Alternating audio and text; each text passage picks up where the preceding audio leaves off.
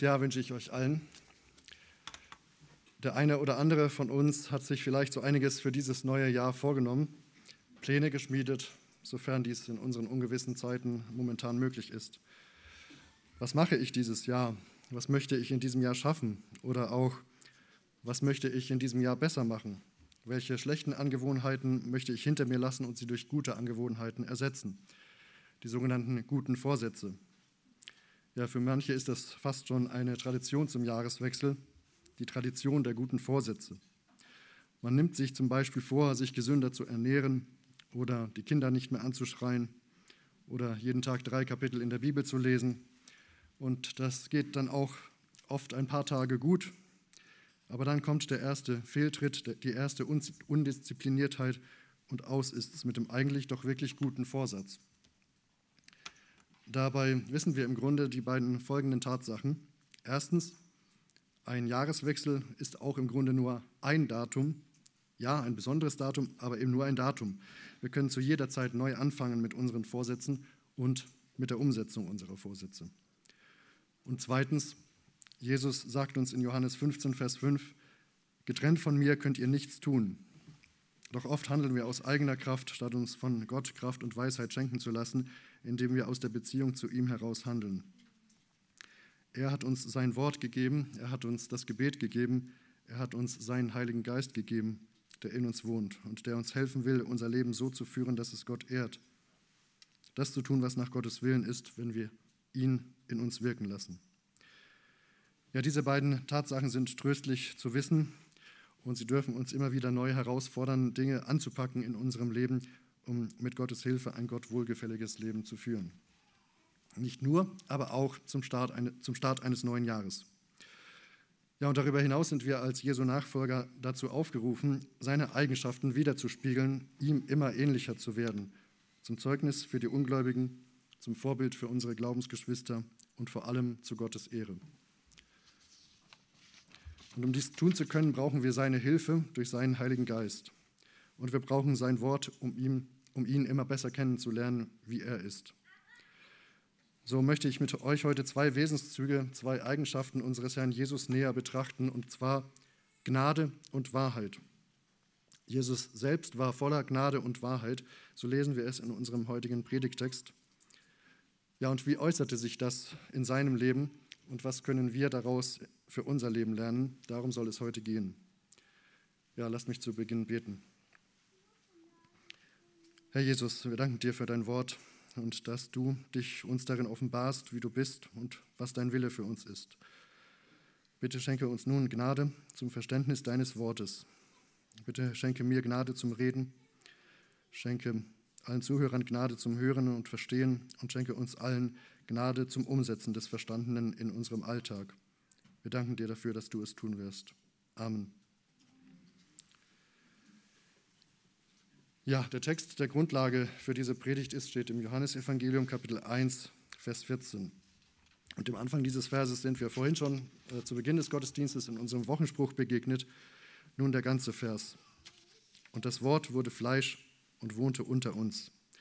Und wir sahen seine Herrlichkeit, eine Herrlichkeit als des Eingeborenen vom Vater, voller Gnade und Wahrheit. Ja, aus dem Zusammenhang geht hervor, dass dieser Vers von Jesus handelt, der hier in diesem Kapitel als das Wort bezeichnet wird. Warum das Wort?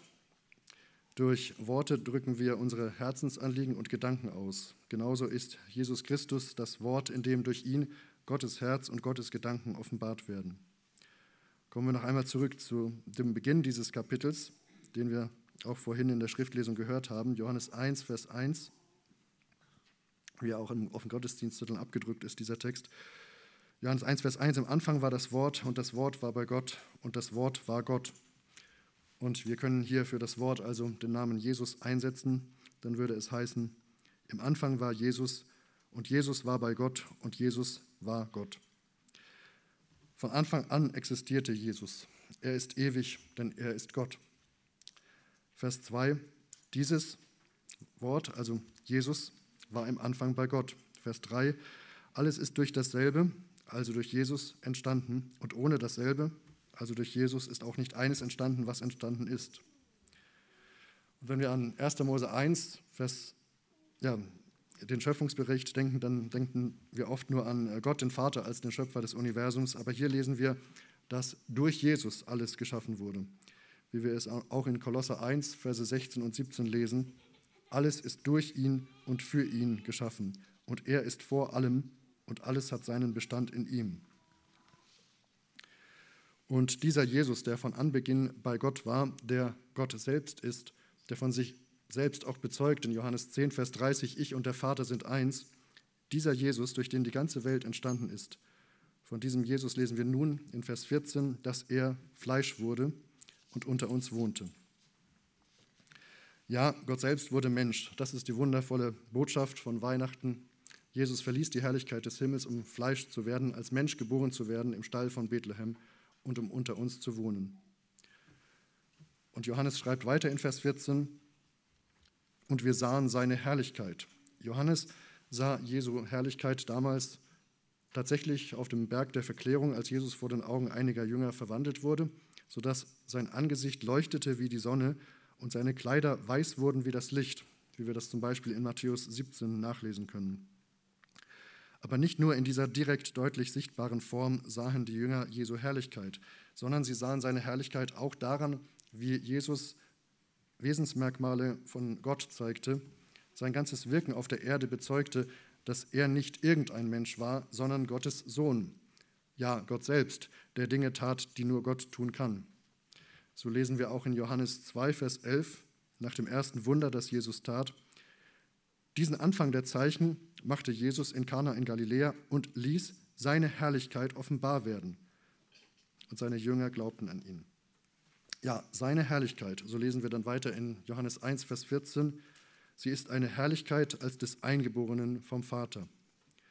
Das Wort, das hier mit Eingeborener übersetzt ist, hat die Bedeutung der Einzige seiner Art und Klasse, äh, seiner Art oder Klasse oder einzigartig. Christus ist Gottes einzigartiger Sohn. Jesus ist der Sohn Gottes, er ist Gott selbst. Als der Sohn Gottes ist er Gott gleich und so spiegelt er auch die Herrlichkeit Gottes des Vaters wider. Und diese Herrlichkeit äußert sich unter anderem darin, dass er, wie wir dann weiterlesen in Vers 14, voller Gnade und Wahrheit ist. Und damit kommen wir zum ersten Punkt dieser Predigt. Erstens, Jesus ist voller Gnade und Wahrheit. Jesus ist voller Gnade und Wahrheit. Diese Tatsache erinnert uns an eine Begebenheit aus dem Alten Testament, und zwar aus 2. Mose 33 und 34. Dort lesen wir, dass Mose den allmächtigen Gott bittet in 2. Mose 33, Vers 18. Lass mich doch deine Herrlichkeit sehen. Und Gott ist tatsächlich bereit, ihm diese Bitte zu gewähren, mit einer Einschränkung, die er in 2. Mose 33, Vers 20 nennt. Mein Angesicht kannst du nicht sehen, denn kein Mensch wird leben, der mich sieht. Wir lesen in 2. Mose 34, ab Vers 5 dann, da kam der Herr in einer Wolke herab und trat dort zu ihm, also zu Mose, und rief den Namen des Herrn aus. Und der Herr ging vor seinem Angesicht vorüber und rief, der Herr, der Herr, der starke Gott, der barmherzig und gnädig ist, langsam zum Zorn und von großer Gnade und Treue. Von großer Gnade und Treue. Und hier steht für das Wort Treue im Hebräischen ein Wort, das an vielen anderen Stellen mit Wahrheit übersetzt wird. Und andere Bibelübersetzungen tun das auch an dieser Stelle so. Auch in der griechischen Übersetzung des Alten Testaments steht hier dasselbe Wort, äh, das auch in Johannes 1, Vers 14 für Wahrheit äh, steht. Ja, und wie äußert sich Gottes große Gnade und Treue, beziehungsweise Gnade und Wahrheit? Das lesen wir dann in Vers 7 von 2. Mose 34. Gottes Gnade drückt sich in der Vergebung aus, Vers 7a, der Tausenden Gnade bewahrt und Schuld, Übertretung und Sünde vergibt. Und die Wahrheit oder Treue, die drückt sich in der gerechten Strafe für diejenigen aus, die in der Sünde verharren, die Gottes Heiligkeit mit Füßen treten und seine Vergebung nicht in Anspruch nehmen wollen. Vers 7b. Aber keineswegs ungestraft lässt, sondern die Schuld der Väter heimsucht an den Kindern und Kindeskindern bis in das dritte und vierte Glied. Ja, so scheinen Gnade und Treue bzw. Wahrheit auf den ersten Blick fast etwas Gegensätzliches zu sein, aber wir werden sehen, wie gut diese beiden Eigenschaften zueinander passen und sich gegenseitig ergänzen. und wie in Jesus sich das erfüllt, was die Söhne Korachs in Psalm 85, Vers 11 schreiben, Gnade und Wahrheit sind einander begegnet. Denn wir wissen ja, der Gott des Alten Testaments aus 2. Mose 33 und 34 ist kein anderer als der Gott des Neuen Testaments und Jesus ist gekommen, um das Gesetz zu erfüllen, nicht um es aufzuheben. So brauchen wir nicht überrascht zu sein, dass es von Jesus hier in Johannes 1, Vers 14 genauso heißt, dass er voller Gnade und Wahrheit ist.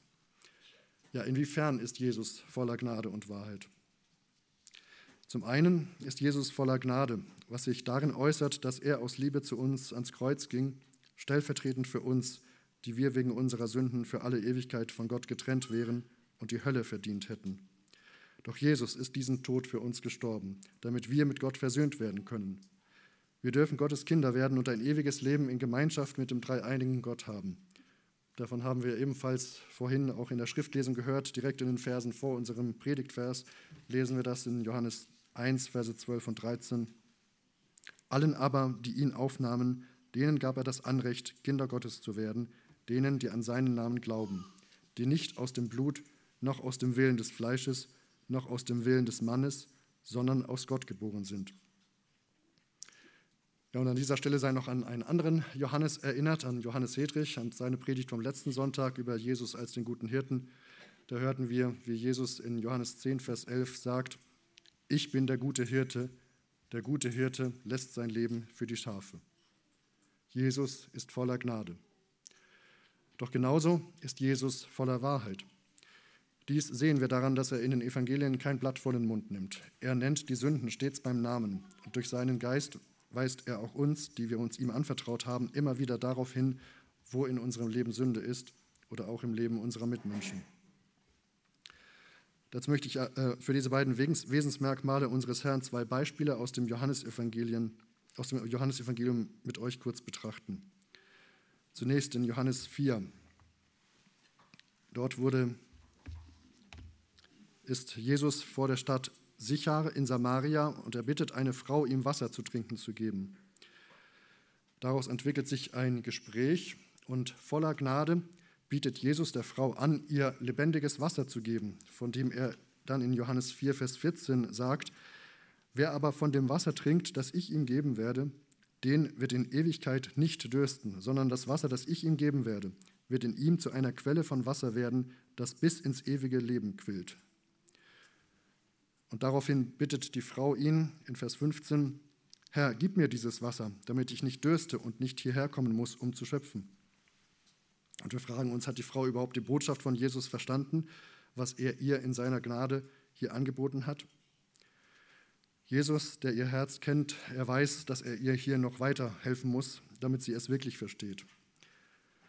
Und wie tut er das? Das lesen wir ab Vers 16. Jesus spricht zu ihr, Geh hin, rufe deinen Mann und komm her. Die Frau antwortete und sprach, ich habe keinen Mann.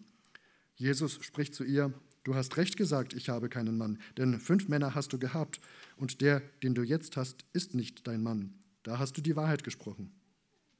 Und, dieses, und Jesus selbst hat hier die Wahrheit gesprochen, ganz frei heraus ihr den Spiegel vorgehalten, sie direkt mit ihren Sünden konfrontiert. Das war ihr bestimmt äußerst unangenehm, doch es war heilsam. Denn weil Jesus ihr die Wahrheit gesagt hat, erkennt sie zunächst, dass Jesus ein Prophet ist. Vers 19. Herr, ich sehe, dass du ein Prophet bist, spricht sie zu ihm.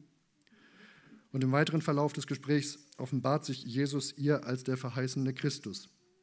Und sie läuft in die Stadt und spricht zu den Leuten, Vers 29, Kommt, seht einen Menschen, der mir alles gesagt hat, was ich getan habe, ob dieser nicht der Christus ist. Die Leute kommen zu Jesus und in Vers 39 lesen wir dann, aus jener Stadt aber glaubten viele Samariter an ihn, um des Wortes der Frau willen, die bezeugte, er hat mir alles gesagt, was ich getan habe. Verse 41 und 42. Und noch viel mehr Leute glaubten um seines Wortes willen. Und zu der Frau sprachen sie, nun glauben wir nicht mehr um deiner Rede willen. Wir haben selbst gehört und erkannt, dass dieser wahrhaftig der Retter der Welt, der Christus ist. Ja, er hat mir alles gesagt, was ich getan habe. Das erkannte diese Frau und bezeugte es den anderen.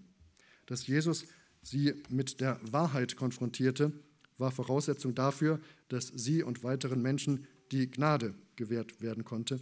Jesus als Retter der Welt zu erkennen und an ihn zu glauben.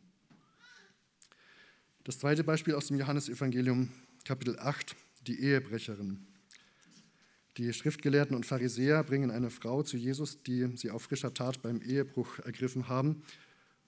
Und sie konfrontieren Jesus mit der Wahrheit dieser Sünde und mit der Wahrheit aus dem mosaischen Gesetz, das Jesus ja kannte. Kapitel Johannes 8, Verse 5 und 6. Im Gesetz aber hat uns Mose geboten, dass solche gesteinigt werden sollen. Das steht in 3. Mose 20, Vers 10. Was sagst nun du? Das sagten sie aber, um ihn zu versuchen, damit sie ihn anklagen könnten. Und Jesus antwortet ihnen am Ende von Vers 7, Wer unter euch ohne Sünde ist, der werfe den ersten Stein auf sie. Und er, der die Herzen aller Menschen kennt, er weiß, keiner außer ihm selbst ist ohne Sünde. Und es kommt so, wie Jesus es schon im Vorhinein wusste.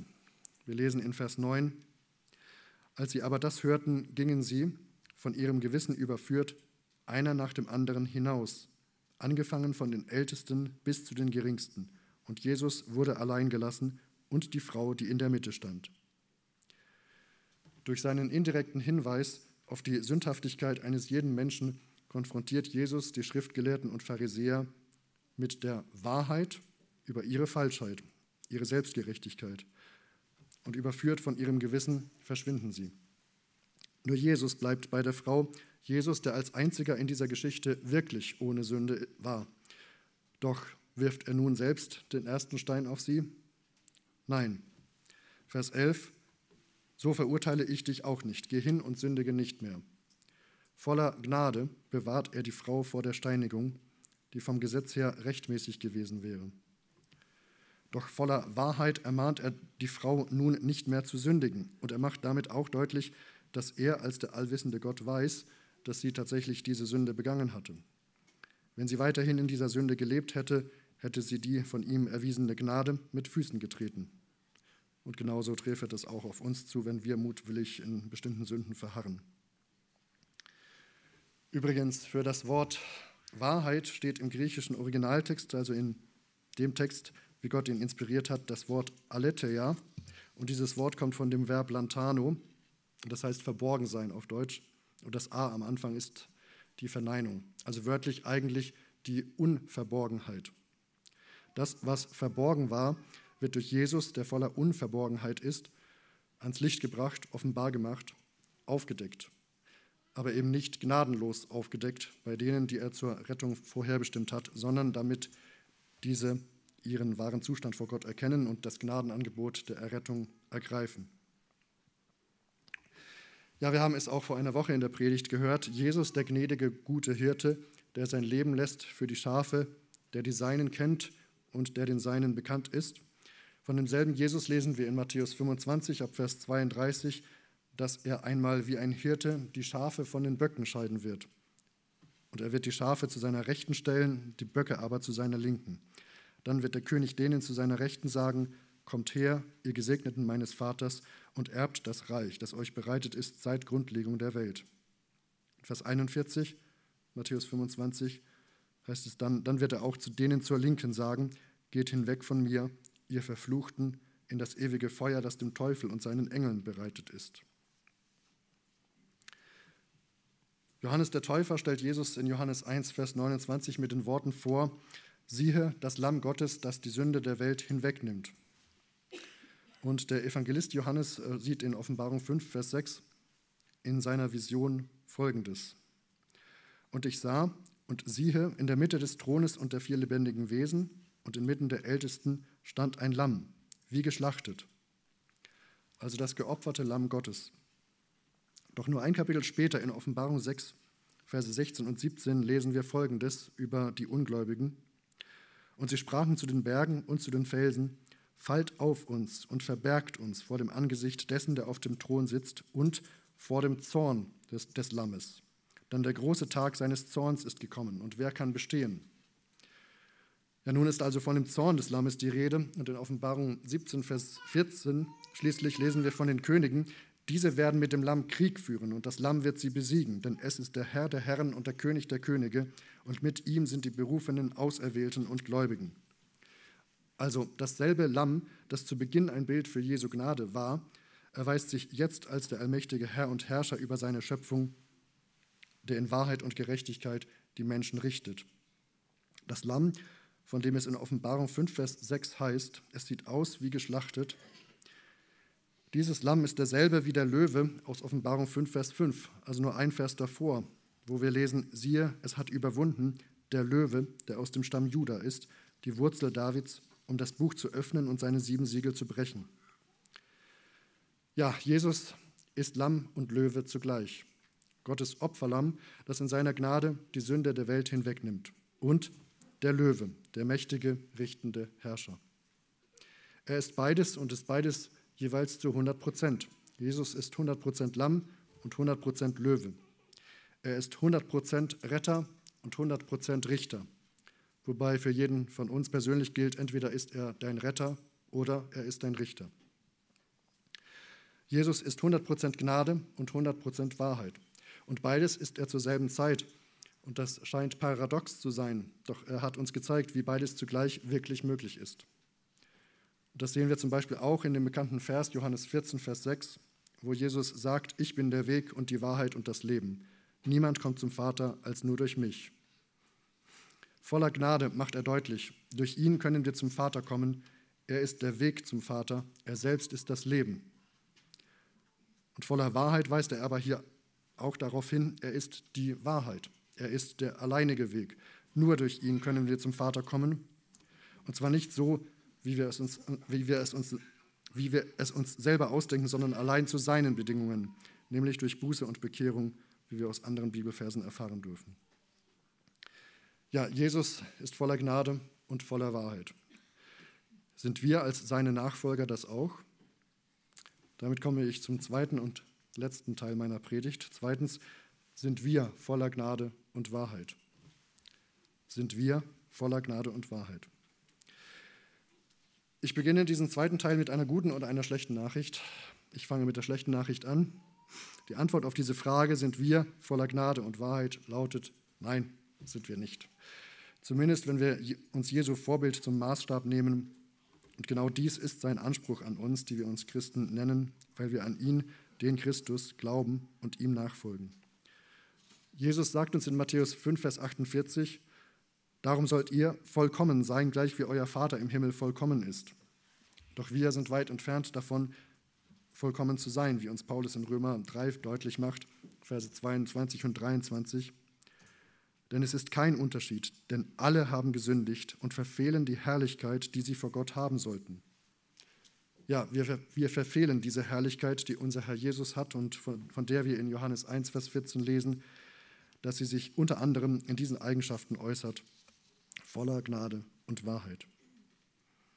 Ich komme auf unsere Versäumnisse voller Gnade und Wahrheit zu sein gleich noch einmal zurück, aber nun erst einmal die gute Nachricht.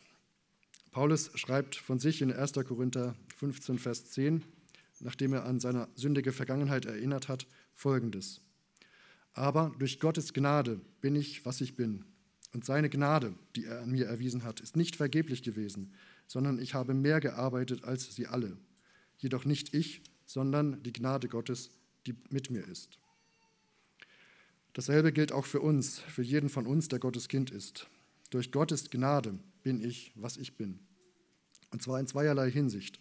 Ich bin ein begnadigter Sünder, der durch Gottes Gnade gerettet ist für alle Ewigkeit und auf die Herrlichkeit des Himmels zusteuert und von den, vor den ewigen Qualen der Hölle bewahrt wird.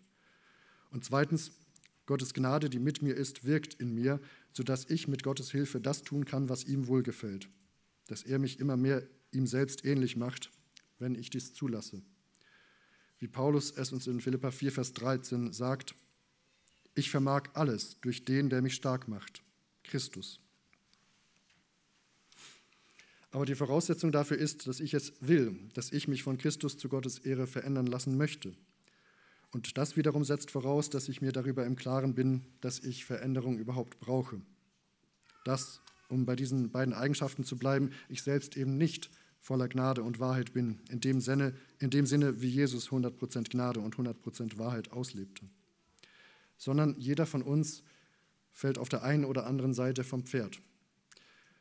Der amerikanische Pastor Randy Alcorn schrieb dazu Folgendes. Ein Musikinstrument mit verstimmten Saiten klingt einfach nur furchtbar. Sind jedoch die Saiten zu straff gespannt, dann reißen sie oder es entsteht ein Missklang. So müssen auch Gnade und Wahrheit ganz exakt aufeinander abgestimmt sein, damit der volle Klang des Evangeliums ertönen kann. Martin Luther sagte, es sei dem Teufel egal, auf welcher Seite wir vom Pferd fielen, solange wir nur nicht im Sattel blieben. Daher müssen wir auf dem Pferd reiten, mit dem einen Fuß im Steigbügel der Wahrheit und dem anderen im Steigbügel der Gnade.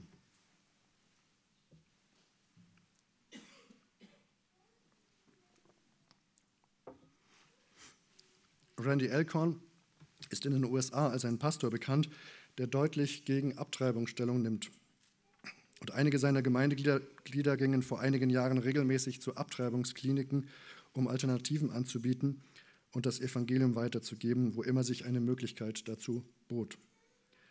Und dies hatte zur Folge, dass eines Sonntags die Gemeinde von einer Demonstration blockiert wurde, zu der sich gleich drei Gruppen von Abtreibungsbefürwortern zusammengetan hatten. Ja, was machte die Gemeinde, die es nun sozusagen ausbaden musste, dass sie für die Wahrheit einstand? Die Gemeindeglieder gingen im strömenden Regen raus mit Essen und Trinken und Regenschirmen. Randy Alcorn berichtet, ich verbrachte, zum Beispiel, ich verbrachte zum Beispiel anderthalb Stunden mit einem Demonstranten namens Charles. Wir sprachen ein wenig über Abtreibung und viel über Christus. Ich erklärte ihm das Evangelium und er gab mir seine Adresse. Später sandte ich ihm dann einige meiner Bücher und andere christliche Literatur zu. Ich mochte Charles. Wenn man jedoch der festen Überzeugung ist, wie ich das bin, dass Abtreibung nichts anderes als die Tötung von Kindern bedeutet, so erscheint es etwas problematisch, einem Menschen, der ein Pro-Abtreibungsplakat in die Höhe streckt, Kaffee einzuschütten und ihm außerdem noch einen Regenschirm zu halten. Und doch erschien es uns aufgrund der Gelegenheit, Menschen etwas von der Gnade Christi zu zeigen, angebracht. Aber es ist nicht allein die Wahrheit, die uns in unangenehme Situationen bringen kann. Das kann auch die Gnade. An jenem Morgen, als uns die Demonstranten blockierten, erschienen auch einige Straßenprediger mit Plakaten, die sich der Abtreibungsaktivisten annahmen, indem sie diese lauthals verdammten. Ihre Botschaft enthielt zwar Wahrheit, aber ihrer Vorgehensweise mangelte es an Gnade. Einer der Straßenprediger schob sich zwischen meine Tochter und mich und einigen von den Abtreibungsbefürwortern und das gerade in dem Augenblick, als sich uns endlich die Gelegenheit zu einem Gespräch bot. Die Tür zum Zeugnis wurde buchstäblich in unsere Gesichter geschlagen. Und das von Christen. Für einige dieser Straßenprediger bedeutete diese ganze Angelegenheit ein Aufweichen der Wahrheit. Und es kam ihnen einer Schandtat gleich, solchen Menschen, die unsere Zurechtweisung hätten bekommen müssen, auch noch etwas zu essen anzubieten. Am Sonntag darauf blockierten dann zwei von diesen Straßenpredigern die Gemeinde und tadelten uns wegen unseres aus ihrer Sicht erbärmlichen Versuchs der Gebäck- und Kaffee-Evangelisation. Und so wurde unsere Gemeinde nach 21 demonstrationsfreien Jahren zwei Wochen nacheinander durch Demonstrierende blockiert. Zuerst durch extrem liberale Ungläubige, weil wir für die Wahrheit eintraten. Und dann von extrem konservativen Gläubigen, weil wir Gnade zeigten. Und Elkon schreibt dann weiter, so ist das bei dem Drahtseilakt zwischen Wahrheit und Gnade. Wenn man sich für die Wahrheit einsetzt, wird man dafür von einigen Nichtchristen, ja sogar von einigen Christen, gehasst werden. Und wenn man versucht, Gnade zu zeigen, wird man dafür von einigen Christen, ja sogar von einigen Nichtchristen, verachtet werden. Wenn man den Versuch unternimmt, der Gnade und der Wahrheit gemäß zu leben, wird man in den Augen einiger zu extrem und in den Augen anderer nicht extrem genug sein. Einige Menschen hassen die Wahrheit, wieder andere hassen die Gnade. Jesus liebt beides. Wir können keines von beidem falsch darstellen, ohne zugleich auch ihn, Jesus, falsch darzustellen. Und so haben wir die Wahl. Wollen wir unser Leben damit verbringen, den Gnadenhassern bzw. den Wahrheitshassern zu gefallen, oder wollen wir den, den Versuch unternehmen, in den Augen des einen wohlgefällig zu sein, vor dessen Richterstuhl wir stehen werden, Jesus, der voller Gnade und Wahrheit ist? Ja, soweit Randy Elkhorn. Ja, wie sieht das bei uns aus? Wie sieht es bei dir konkret aus? Auf welcher Seite neigst du dazu, vom Pferd zu fallen? Betrachten wir zunächst einmal die Art und Weise der Evangeliumsverkündigung. Ja, wie verkündigen wir das Evangelium? Wichtig ist, dass wir die Wahrheit und die Gnade, wie die Bibel sie lehrt, auch richtig verstanden haben. Sagen wir den Menschen, dass sie in den Himmel kommen, wenn sie sich an bestimmte Regeln halten, die wir als Gemeinde ihnen sagen? Das und alles, was in die Richtung von Gesetzlichkeit geht, wäre etwas, was über die Wahrheit hinausgeht. Ja, es ist richtig, dass unser Verhalten, unsere Taten natürlich mit unserem Glauben übereinstimmen müssen. Jedoch das Halten von Regeln, die Einzelne oder ganze Gemeinden aufstellen, geht oft über die Wahrheit hinaus, wie sich früher auch die Pharisäer Regeln ausdachten, die über Gottes geoffenbarte Wahrheit hinausgingen. Wir wissen um diese Falle der Gesetzlichkeit und viele von euch kennen solche Denkweisen. Und das andere Extrem wäre, die sogenannte Allversöhnung zu lehren, zu glauben und auch zu sagen, jeder Mensch wird letztendlich gerettet, denn Gott ist doch gnädig, er ist Liebe, er wird doch nicht Menschen in die Hölle schicken. Doch wir wissen aus der Bibel, dass es anders ist. Jesus selbst sprach mehr von der Hölle als irgendeine andere Person in der Bibel. Deshalb, wer diese falsche Lehre vertritt und verkündigt und damit sozusagen die Gnade überbetont, der hält ironischerweise damit Menschen von der Gnade ab, denn er führt sie in Richtung Hölle. Aber wir müssen gar nicht so weit gehen wie diese Irrlehrer. Unter uns Christen gibt es auch die Tendenz, sozusagen aus Gnade unsere ungläubigen Mitmenschen nicht äh, mit der Gefahr der Hölle, auf die sie zusteuern, zu konfrontieren. Dazu noch einmal Randy Elkhorn. Nehmen wir an, Sie sehen jemanden, der sich mit seinem Kanu auf Stromschnellen befindet, sagen wir 30 Meter von einem Wasserfall entfernt seine Aufmerksamkeit zu gewinnen und eine Warnung vor der bevorstehenden Gefahr auszurufen, könnte bei dem Kanufahrer Angst auslösen. Wäre es aber ein von Liebe motiviertes Handeln, zu lächeln, ihm zuzuwinken und die Ruhe zu bewahren? Natürlich nicht, denn das wäre nichts als Gleichgültigkeit bzw. blanke Feigheit. Auf eine ewige Hölle zuzusteuern liegt nicht im Interesse auch nur irgendeines Menschen. Wie können wir es da wagen, im Namen einer falschen Gnade, sprich Toleranz, jenen, zu deren Errettung Jesus gekommen ist, wahre Gnade vorzuenthalten? Soweit Randy Elkhorn. Ja, nun leben wir aktuell ja in einer Zeit, in der viele ungläubige Menschen um uns herum in Angst und Ungewissheit vor dem, was in die Zukunft, was dieses Jahr so bringt, leben. Und sie suchen nach Antworten, sie sind orientierungslos und verwirrt, fragen sich, was ist Wahrheit? Ja, lasst uns ihnen die allein rettende Wahrheit weitergeben. Aber auch was unsere Glaubensgeschwister betrifft. Ja, es gibt solche, die eine Gemeinde nach dem Kriterium auswählen, ob es dieser Gemeinde gelingt, so zu sein, dass sie sich dort wohlfühlen. Aber viele Gläubige sehen sich danach, dass in einer Gemeinde Wahrheit verkündigt und gelebt wird, dies aber nicht auf Kosten der Gnade geschieht. Ja, viele sehnen sich nach Gemeinden, die voller Gnade und Wahrheit sind nach Gemeinden, die nicht alles locker sehen und durchgehen lassen, sondern die aus Liebe zum einzelnen Gemeindeglied auch den Mut haben, den Finger in die Wunde zu legen, mit Sünde zu konfrontieren und entsprechend zu handeln, zum Besten des betroffenen Gemeindeglieds.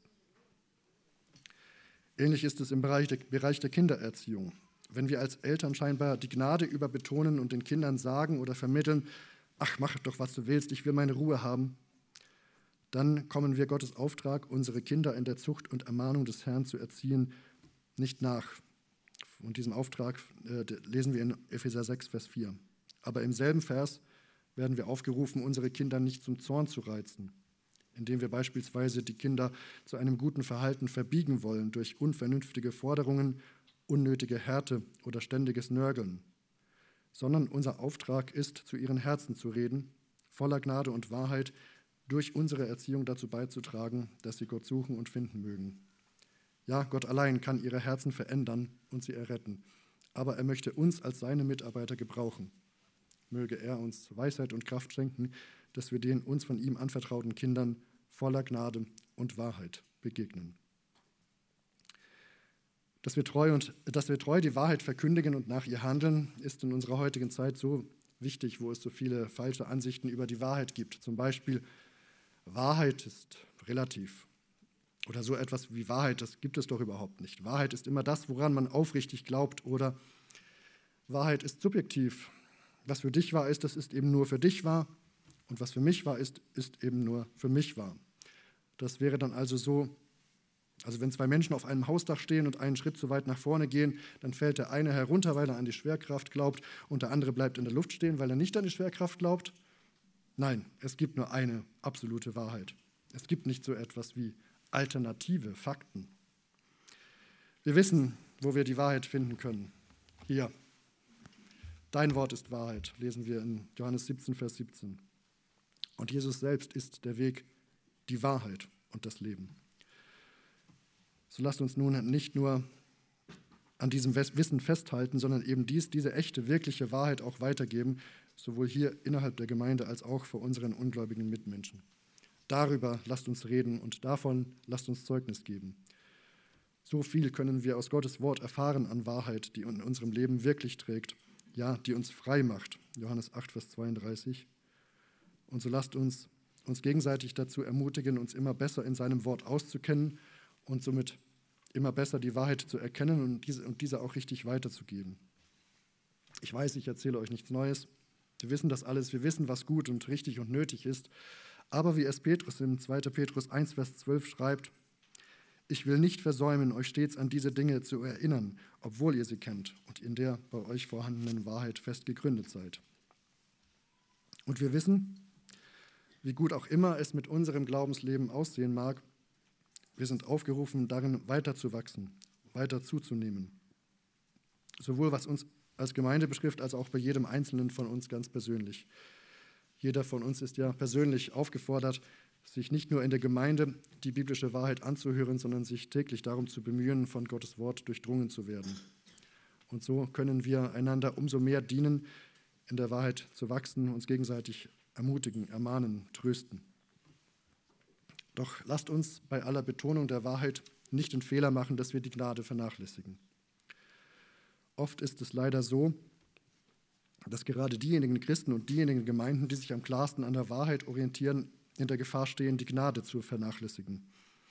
Also ich meine, es war Augustinus, von dem der berühmte Satz stammt, der sinngemäß etwa so lautet, in zentralen Dingen Einheit, in den nebensächlichen Dingen Freiheit, über allem aber die Liebe.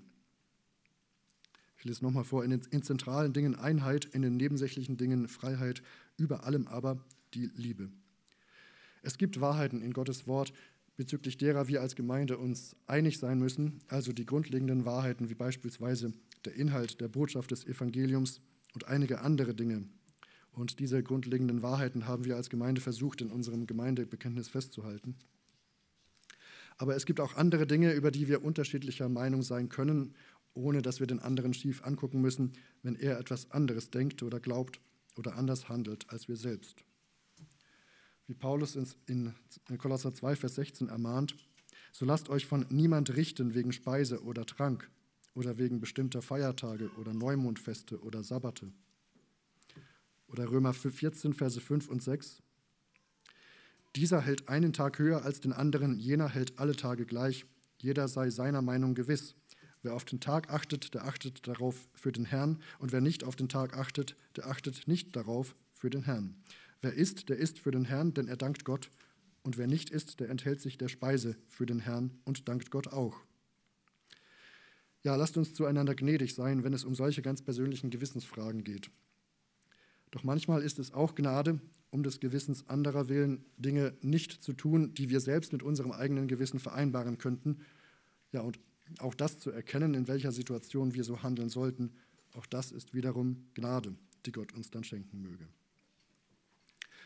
Und auch im Umgang mit unseren ungläubigen Mitmenschen, die wir fürs Evangelium gewinnen wollen, brauchen wir viel Gnade. Paulus sagt uns in Kolosser 4, Verse 5 und 6, wandelt in Weisheit denen gegenüber, die außerhalb der Gemeinde sind, und kauft die Zeit aus. Euer Wort sei alle Zeit in Gnade, mit Salz gewürzt, damit ihr wisst, wie ihr jedem Einzelnen antworten sollt. Oft ist es hilfreich, dass wir uns mit den Menschen näher beschäftigen, die wir mit Gottes Botschaft erreichen wollen. Gnade sieht den einzelnen, den einzelnen Menschen, der uns gegenübersteht. Gnade schaut darauf, wo der andere steht und was er glaubt. Gnade holt ihn dort ab, wo er ist. Paulus handelte in Gnade, indem er die Verkündigung des Evangeliums immer wieder auf sein Publikum angepasst hat. So sagt er in 1. Korinther 9, Abvers 19. Denn obwohl ich frei bin von allen, habe ich mich doch allen zum Knecht gemacht, um desto mehr Menschen zu gewinnen. Den Juden bin ich wie ein Jude geworden, damit ich die Juden gewinne. Denen, die unter dem Gesetz sind, bin ich geworden, als wäre ich unter dem Gesetz, damit ich die unter dem Gesetz gewinne. Denen, die ohne Gesetz sind, bin ich geworden, als wäre ich ohne Gesetz, obwohl ich vor Gott nicht ohne Gesetz bin, sondern Christus gesetzmäßig unterworfen, damit ich die gewinne, die ohne Gesetz sind. Den Schwachen bin ich wie ein Schwacher geworden, damit ich die Schwachen gewinne. Ich bin allen alles geworden, damit ich auf alle Weise etliche rette. Dies aber tue ich um des Evangeliums willen, um an ihm teilzuhaben. Und wie Paulus dies umgesetzt hat, können wir in der Apostelgeschichte nachlesen. In Kapitel 13 predigt er zum Beispiel das Evangelium in der Synagoge von Antiochien, also vor Juden, die das Alte Testament kannten. Deshalb zitiert er in dieser Predigt oft aus dem Alten Testament. Doch in Apostelgeschichte 17 predigt Paulus dann vor Heiden in Athen, vor religiösen Menschen, die aber nichts vom lebendigen Gott wissen. Und er beginnt seine Predigt, indem er sagt, ich will euch von dem Gott erzählen, dem ihr ein Denkmal gebaut habt, ohne ihn zu kennen. Dieses Denkmal, das dem unbekannten Gott gewidmet ist. Und in Apostelgeschichte 22 befindet sich Paulus vor einer aufgebrachten Volksmenge, die wahrscheinlich nicht gerade in der Lage war, theologischen Ausführungen zuzuhören. Und so entscheidet er sich dafür, einfach sein persönliches Zeugnis weiterzugeben, um auf diese Weise das Evangelium an den Mann und an die Frau zu bringen. Gnade sieht auf den Menschen, fragt sich, warum kann dieser Mensch nicht glauben? Wie soll ich anfangen, diesem Menschen den Herrn Jesus lieb zu machen? Dabei dürfen wir aber, wie gesagt, keine Abstriche an der Wahrheit, an dem Inhalt unserer Botschaft machen. Wir müssen inhaltlich der Wahrheit treu bleiben, sonst predigen wir ein falsches Evangelium, das nicht errettet, und das wiederum wäre kein Zeichen von Gnade. Und innerhalb der Gemeinde, was andere Gläubige betrifft, da fragt die Gnade sich, Warum lebt mein Mitbruder oder meine Mitschwester in Jesus in dieser Sünde? Wie kann ich dem anderen trotz seiner Situation in Liebe begegnen, ihn als Bruder oder Schwester annehmen, auch wenn ich seine Sünden verurteilen muss? Denken wir zurück an das, was Jesus in Johannes 8 bezüglich der Ehebrecherin sagte. Wer unter euch ohne Sünde ist, der, der werfe den ersten Stein auf sie. Wie schnell sind doch manche dabei, einen anderen Christen wegen einer Sünde zu verurteilen oder in anderer Weise auf ihn irgendwie abfällig herabzusehen und im selben Moment sind sie blind für ihre eigene Sündhaftigkeit, für ihre eigenen Sünden, gegen die sie vorgehen müssten, um Schaden von sich und anderen abzuwenden. In der Bibel werden wir mehrfach gewarnt, dass wir diesbezüglich aufpassen müssen. Zum Beispiel 1. Korinther 10, Vers 12. Darum, wer meint, er stehe, der sehe zu, dass er nicht falle. Oder auch Sprüche 16, Vers 18. Stolz kommt vor dem Zusammenbruch und Hochmut kommt vor dem Fall. Oder denken wir an Matthäus 7. Was siehst du aber den Splitter im Auge deines Bruders und den Balken in deinem Auge bemerkst du nicht? Oder wie kannst du zu deinem Bruder sagen, halt, ich will den Splitter aus deinem Auge ziehen und siehe, der Balken ist in deinem Auge. Du Heuchler, zieh zuerst den Balken aus deinem Auge und dann wirst du klar sehen, um den Splitter aus dem Auge deines Bruders zu ziehen. Aber genauso müssen wir auch hier aufpassen, dass wir das Gleichgewicht zwischen Gnade und Wahrheit halten. Bei allem Verständnis und Mitfühlen für die Situation des anderen Christen, der uns gegenübersteht, Sünde bleibt Sünde. Und wir müssen sie auch als solche benennen. Wir müssen darum ringen, dass der andere wieder auf den richtigen Weg zurückkommt. Und wenn wir den anderen nicht auch wirklich deutlich mit seinem sündigen Verhalten konfrontieren, dann machen wir uns schuldig. Ich komme zum Schluss. Wir brauchen ein ausgewogenes Verhältnis von Gnade und Wahrheit in unserem Denken, unserem Reden und unserem Handeln. Wenn es so ist, dass sich alle anderen an uns stoßen, dann liegt das vielleicht daran, dass wir die Wahrheit ohne Gnade verkündigt haben. Doch wenn wir erleben, dass sich niemand an uns stößt, dann könnte das daran liegen, dass wir vor lauter Gnade die Wahrheit vernachlässigt haben, unter den Tisch fallen ließen. Jesus war und ist voller Gnade und Wahrheit. Deshalb gab es viele, die ihm nachfolgten wegen seiner Gnade, und es gab viele, die ihn ablehnten, weil er die Wahrheit betonte. Das Gleiche erwartet auch uns, wenn wir genauso wie er handeln. Einige kommen zum Glauben und wenden sich als Folge dessen vielleicht der Gemeinde zu, und andere wenden sich von uns ab, weil wir aus ihrer Sicht zu deutlich sind.